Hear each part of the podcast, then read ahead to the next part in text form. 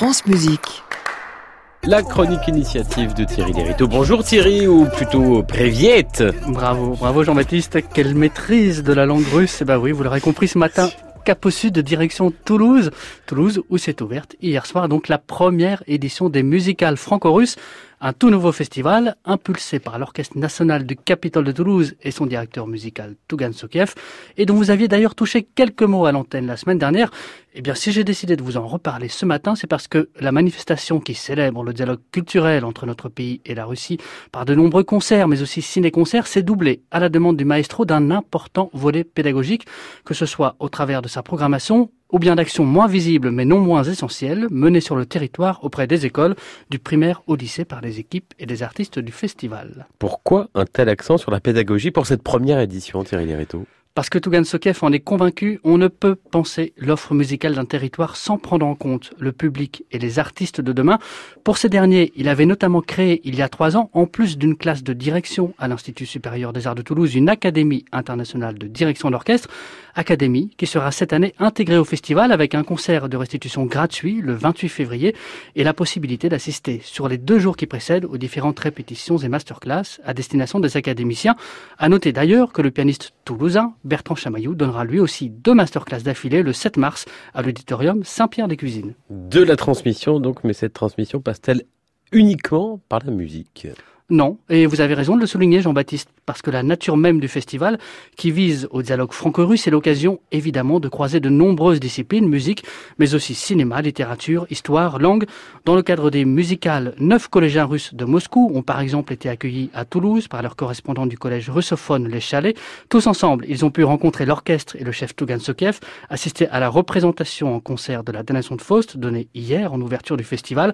Un exemple parmi bien d'autres, puisque la quasi-totalité des répétitions générales de l'orchestre du Capitole seront ouvertes pendant toute la durée du festival aux élèves de l'Académie de Toulouse et du Conservatoire à rayonnement régional et feront l'objet d'un accompagnement pédagogique sur toutes les matières précitées. Pour les non-scolaires, enfin, rappelons que la manifestation, organisée avec la Cinémathèque de Toulouse, proposera cet après-midi même un ciné-concert jeune public pour les enfants des 7 ans, Rachmanination, ou la rencontre entre Rachmaninov et le cinéma d'animation soviétique.